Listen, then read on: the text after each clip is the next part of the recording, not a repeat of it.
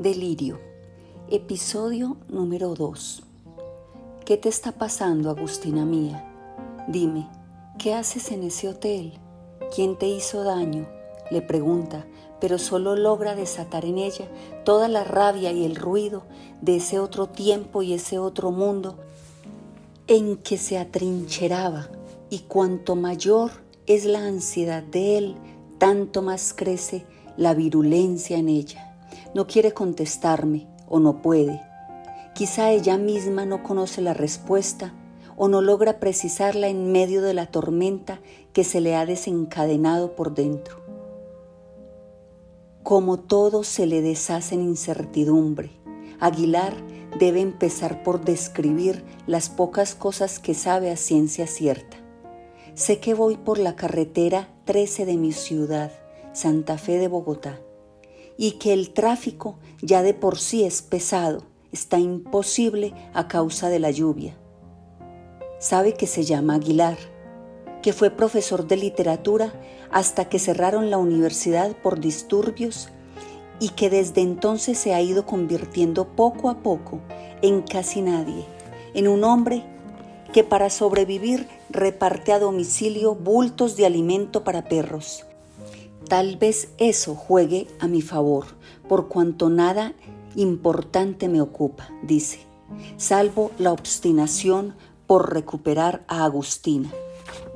Sabe también, lo sabe ahora, pero hace dos semanas no lo sabía que cualquier demora de su parte sería criminal. Cuando todo empezó, pensé que se trataba de una pesadilla de la que despertaríamos en cualquier momento. Esto no nos puede estar pasando, me repetía a mí mismo, y en el fondo me lo creía. Quería convencerse de que la crisis de su mujer sería cuestión de horas, que se dispararía cuando se diera el efecto de las drogas, o los ácidos o los tragos o lo que fuera que hubiera consumido y que la hubiera enajenado de esa manera. Algo en cualquier caso extremo. Defecto devastador pero pasajero. O quizá algún acontecimiento brutal que no pudiera confesarle, pero que de poco a poco iría reponiéndose o uno de esos confusos episodios que se precipitan en esta ciudad en guerra de todos contra todos. Historias de gente a la que le venden droga adulterada en algún bar, o le pegan en la cabeza para atracarla, o le hacen tomar burundanga para obligarla a actuar contra su voluntad. Al principio daba por sentado que había sido algo así. De hecho, aún no descarto la posibilidad y por eso mi primer impulso fue llevarla al servicio de urgencias más cercano, el de la clínica del country, donde los médicos de turno la encontraron agitada y delirante, según los términos precisos que utilizaron, pero sin rastro de sustancias extrañas en la sangre. Si me es tan difícil creer que realmente no hallaron huella de sustancias extrañas en su sangre, dice Aguilar. Si me niego a aceptar ese diagnóstico es porque implicaría la posibilidad de que lo único que haya aquí sea el alma desnuda de mi mujer y que la locura salga discretamente de ella, sin la mediación de elementos ajenos, sin atenuantes. Lo del alma desnuda se lo dije a ella misma la propia tarde en que se desató este infierno. Durante un instante y por una única vez se le humanizó la expresión y le imploró ayuda, o al menos intentó hacer contacto, y fue cuando le dijo, mira, Aguilar, mira, mira mi alma desnuda. Aguilar recuerda esas palabras con la nitidez afilada con que la herida recuerda al cuchillo que la produjo. El Midas McAllister le cuenta a Agustina que en medio de la varaunda y de la borrachera los jugadores de polo le gritaban a la araña, que seguía en el suelo. Párate araña, no seas maricón, no seas aguafiestas, no te tires la velada. Y mientras tanto la araña allá abajo, a oscuras y entre el barro y boqueando y encomendándose a Dios, sin poder moverse porque según se vino a saber más tarde, acababa de tronarse el espinazo contra el filo de la roca. Unos días después, cuando se percató de que todavía estaba vivo, se hizo llevar a Houston, Texas, en avión particular, a uno de esos mega hospitales donde en su momento llevaron también a su papá.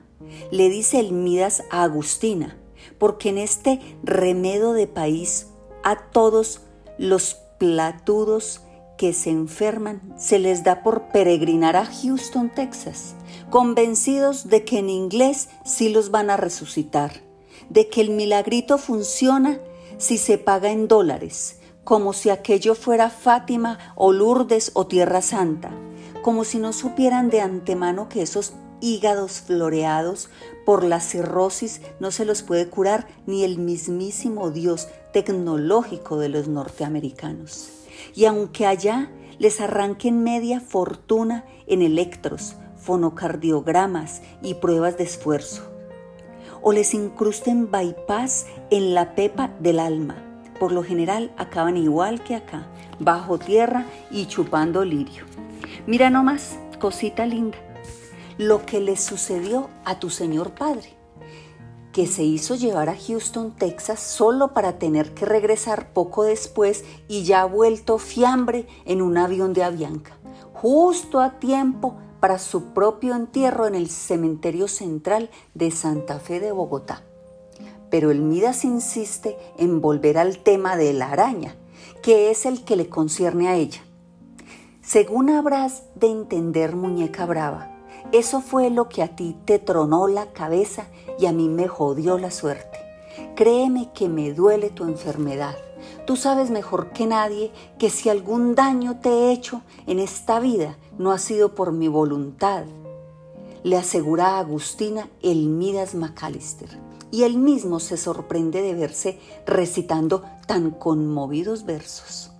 Sucedió con la araña que después de cuatro cirugías mayores y un platal invertido en rehabilitación, los doctores de Houston, Texas, lograron salvarle el pellejo, pero no la dignidad, porque quedó parapléjico e impotente el infeliz, sembrado como en maceta entre una silla de ruedas y según sospecha el Midas, también incontinente. Aunque la araña jura que eso no, que no poder fornicar ni caminar ya es suficiente humillación y que el día que además se ensucia encima, se pega un tiro sin pensarla más. Cuando se arrulla en autocompasión, la araña dice que mejor suerte que el que tuvo el cabrón del perejil, que a estas alturas debe andar cargando yeguas por las praderas del cielo. O sea, muñeca bonita, que esto ha sido una cadena de desastres y el primer eslabón que reventó fue la araña. Psicológicamente se reventó aunque su inmensa fortuna siga intacta. Eso es lo que te quiero decir. Las vainas pasan porque pasan y el que tronó, tronó. Y en esta jugada a tres bandas tronó la araña, tronaste tú y troné yo. Para no hablar de los actores de reparto. El asunto ocurrió un jueves, dice el Midas haciendo precisiones del calendario. Ese jueves de perdición, cuando los cinco de siempre cenábamos en Esplanade, la araña Salazar, Jorge Luis Ayerbe, tu hermano Joaco, el gringo Ronnie Silver y yo.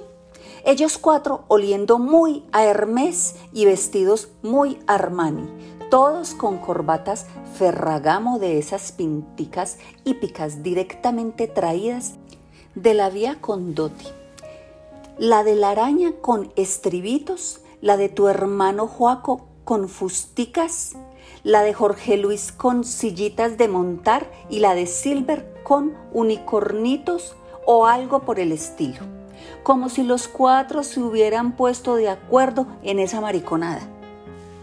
A Esplanade llegaron todos uniformados de gente decente, todos menos el Midas, que salió del baño turco derecho para el restaurante despidiendo vapor y derrochando bronceado, saludable hasta la punta de sus Nikes sin medias debajo.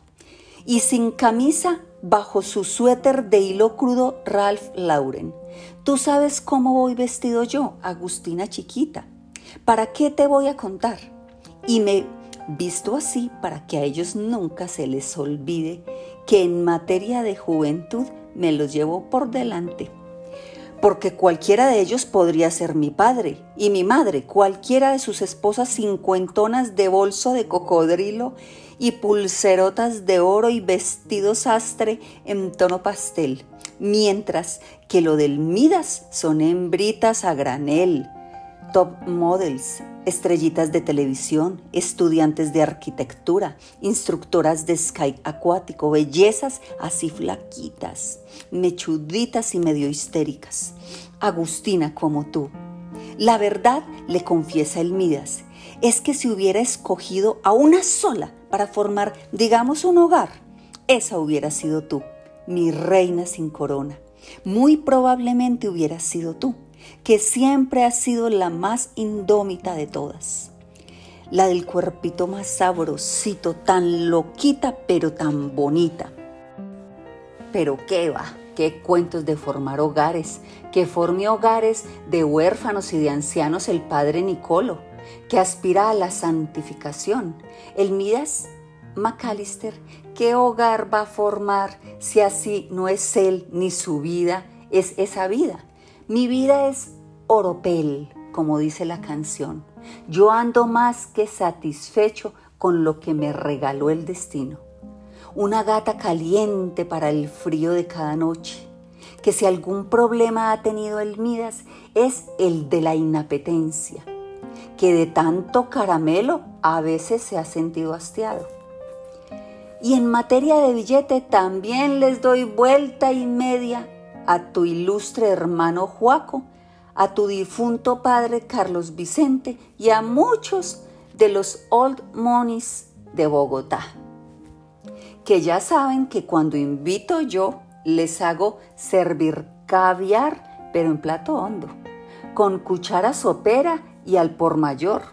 Coman, putas, les digo, aprovechen y replétense de caviar ruso, que en sus hogares solo viene de a cinco huevitos sobre tostaditas de tamaño de una moneda.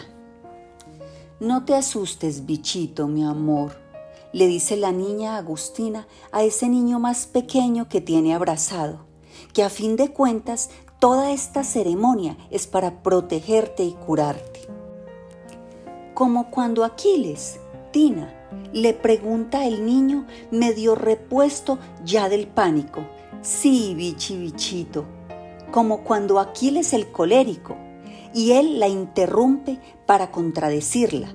Me gusta más cuando decimos Aquiles, el cubierto de bello color azafrán, de acuerdo. Cuando Aquiles, el de bello color azafrán, lo bañan en aguas del Estige para hacerlo invulnerable. Me gusta más cuando decimos en aguas del río infernal. Es lo mismo, bichito. Quiere decir lo mismo. Lo que importa es no olvidar que como lo agarran del talón, ese punto le queda vulnerable y por ahí pueden herirlo. No, Tina, no pueden porque después del grande, Aquiles el colérico vuelve al río infernal a sumergir el pie débil y de ahí en más anda blindado de cuerpo entero. Porque al bichi siempre se la monta el padre, se la tiene jurada pese a que es el menor. En cambio a Juaco no, Juaco es mi otro hermano, el mayor de nosotros tres.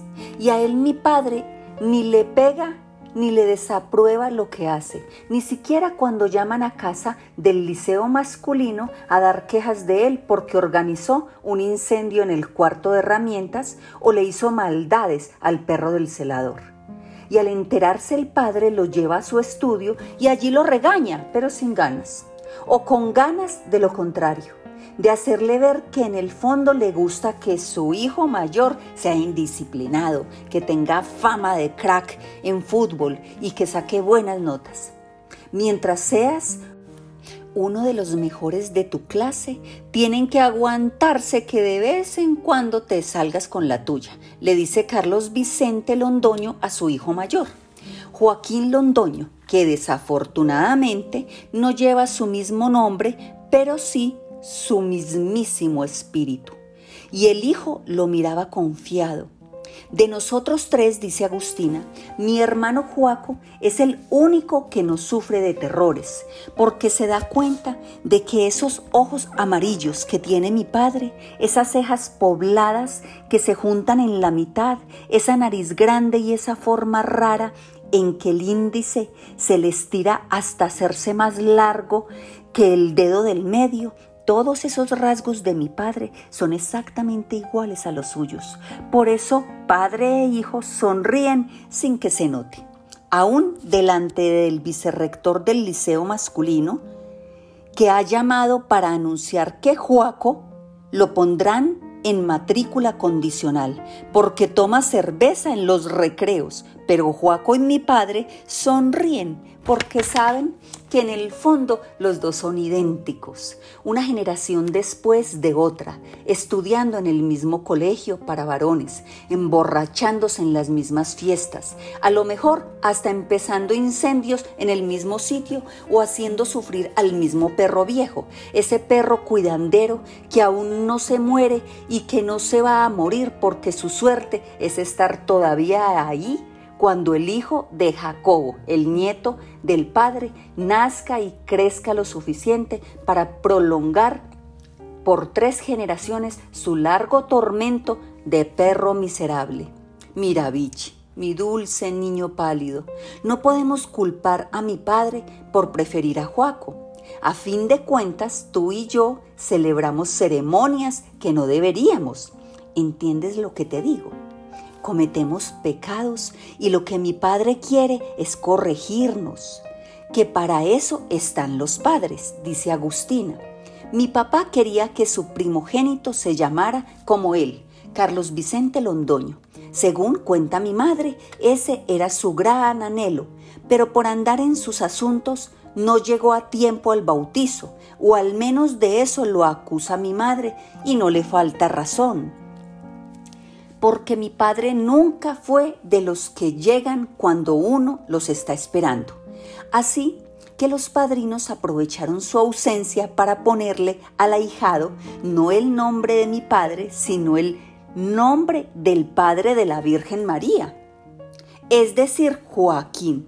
A lo mejor creyendo que así la criatura caminaría mejor protegida por este valle de lágrimas. La madrina aseguró que en el santoral no se conoce ningún Carlos Vicente, porque ese no es nombre cristiano.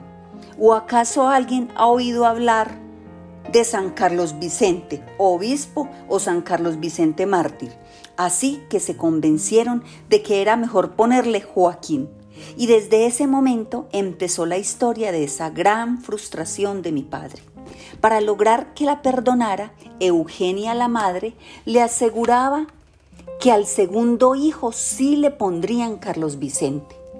Pero la que nací fui yo y como resulté hembra me pusieron Agustina y con eso aumentó el mucho esperar en vano a que por fin naciera el elegido que habría de llevar el nombre, hasta que le tocó el turno de nacer al bichi y por consenso y sin discusiones le pusieron Carlos Vicente Londoño, tal como estaba escrito y planificado en la obsesión de mi padre. Pero la vida es tan tornadiza que él nunca quiso decirle así, y por eso tuvimos que inventarle tanto apodo, que bichi, que bichito, que Charlie bichi, que Charlie, todos nombres a medias, como de mascota, ¿Qué culpa tienes tú, bichi bichito, de no parecerte a mi padre, de ser idéntico a mi madre y a mí? Ella, tú y yo, de piel tirando hacia demasiado pálido, asombroso, mi madre que se crió orgullosa de ser aria y justo se fue a casar con uno que medio la desdeñaba por desteñida y por pobre. Blanquiñosos, nos dice mi padre cuando nos ve en vestido de baño en la piscina de la finca Gay Repos en Sasaima. Y antes de que el bichi vuelva a preguntarle qué quiere decir Gay Repos, Agustina le repite, quiere decir alegre descanso en alguna de las lenguas europeas que sabía hablar el abuelo Portilinus, que fue quien primero llegó a Sasaima, compró esa finca y la bautizó. Eso te lo he explicado mil veces. Y con esta van mil y una, pero tú nada que aterrizas. ¿Qué problema contigo, bichi bichito? A veces pienso que tiene razón mi padre cuando dice que eres un niño que vive en las nubes y que de allá no hay quien te baje. Nunca le he perdonado a Agustina que viva conmigo, dice Aguilar refiriéndose a Eugenia, su suegra, a quien no conoce y probablemente no va a conocer nunca. Antes del delirio, cuando Agustina aún no suplantaba la realidad, o al menos no tan sistemáticamente. Aguilar no se preocupaba por preguntarle sobre su pasado, su familia, sus recuerdos, buenos o malos, en parte porque su oficio de profesor lo mantenía asfixiado de trabajo y en parte, valga la verdad, porque no le interesaba gran cosa. Me sentía unido a Agustina, que vivía conmigo aquí y ahora, pero no tanto a la que pertenecía a otros tiempos y a otras gentes, y hoy, cuando sería decisivo reconstruir el rompecabezas de su memoria, Aguilar llora sobre las preguntas que no le hizo.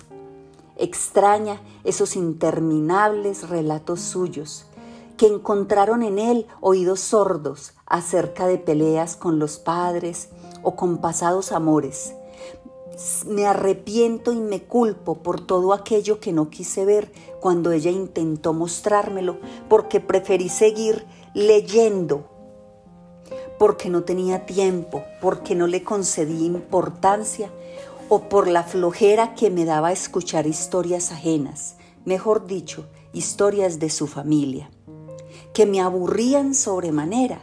Esa gente se ha negado a tratarme porque les parezco un manteco la misma Agustina me confesó alguna vez que esa era la palabra que usaban para referirse a mí, un manteco, o sea, una clase media impresentable, un profesor de medio pelo, y eso que aún no saben que desde hace un tiempo ando sin trabajo.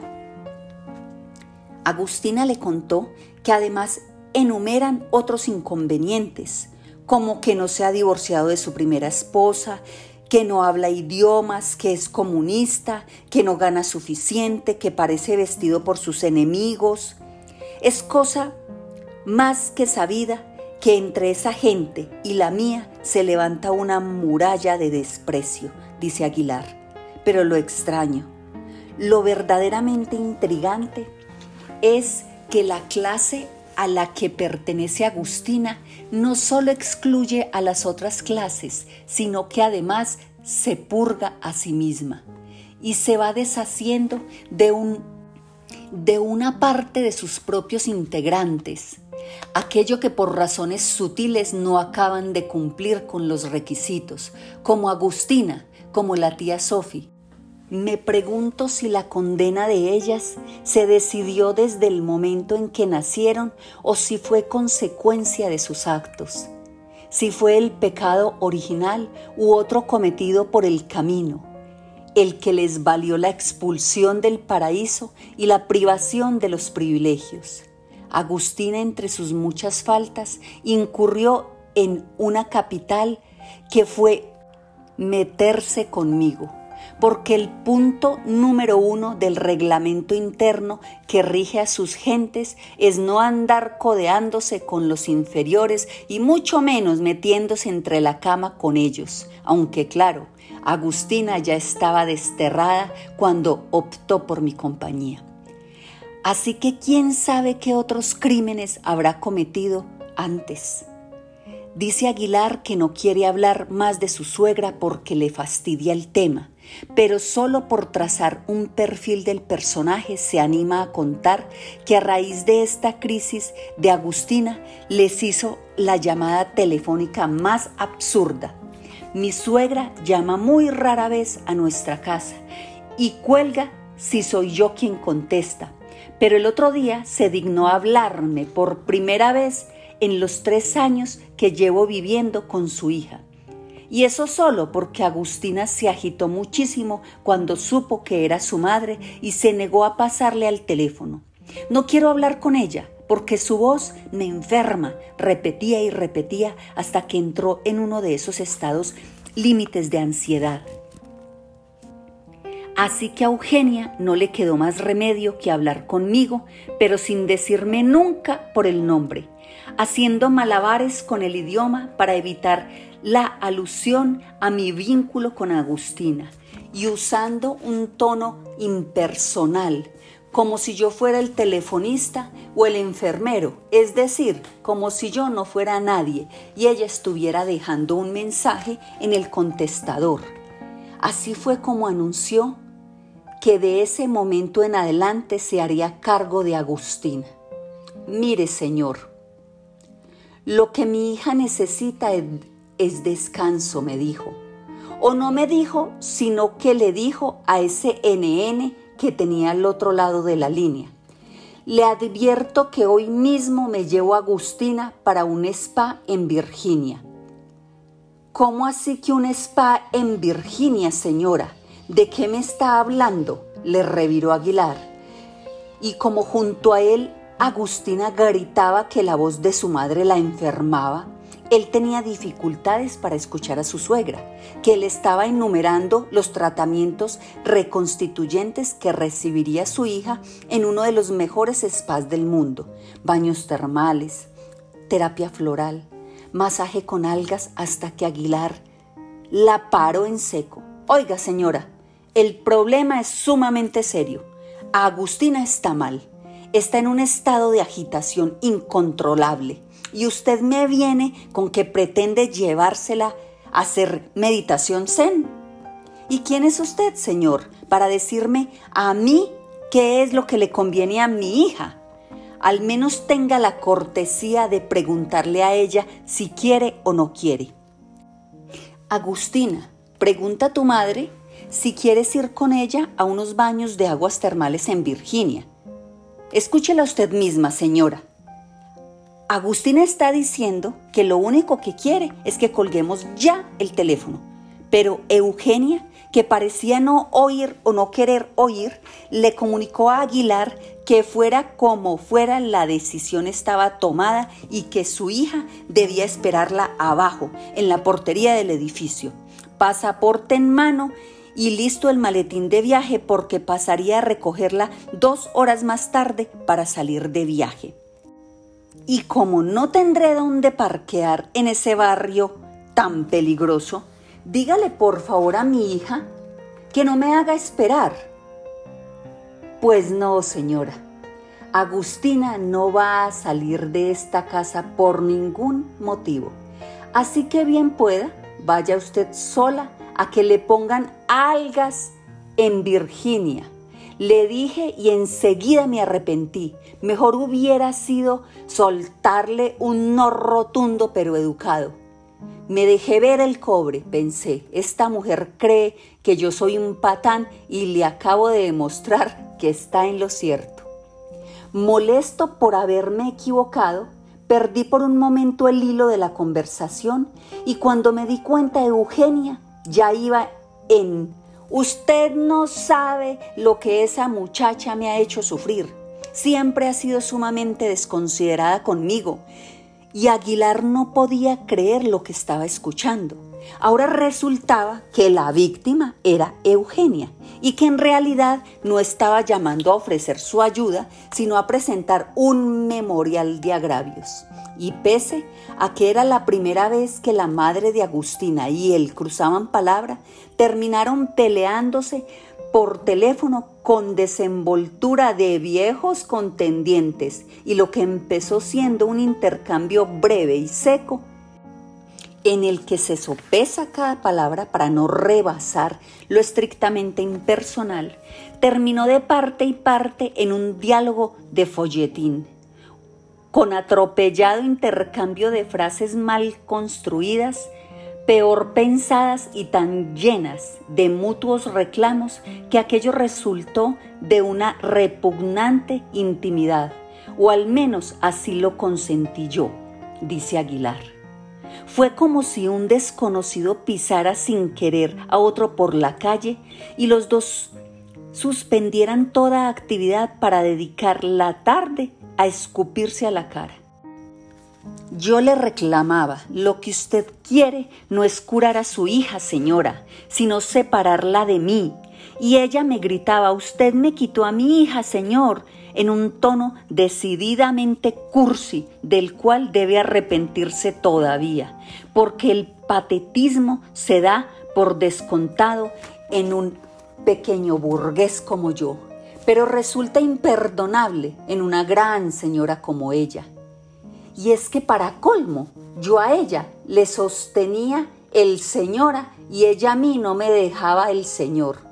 Yo volaba de los nervios y supongo que ella también, porque la voz le sonaba muy entrecortada, hasta que Aguilar le dijo que no cuatro o cinco veces seguidas. No, no, no, señora. Agustina no sale de aquí. Y entonces Eugenia le colgó el teléfono sin despedirse y hasta el sol de hoy.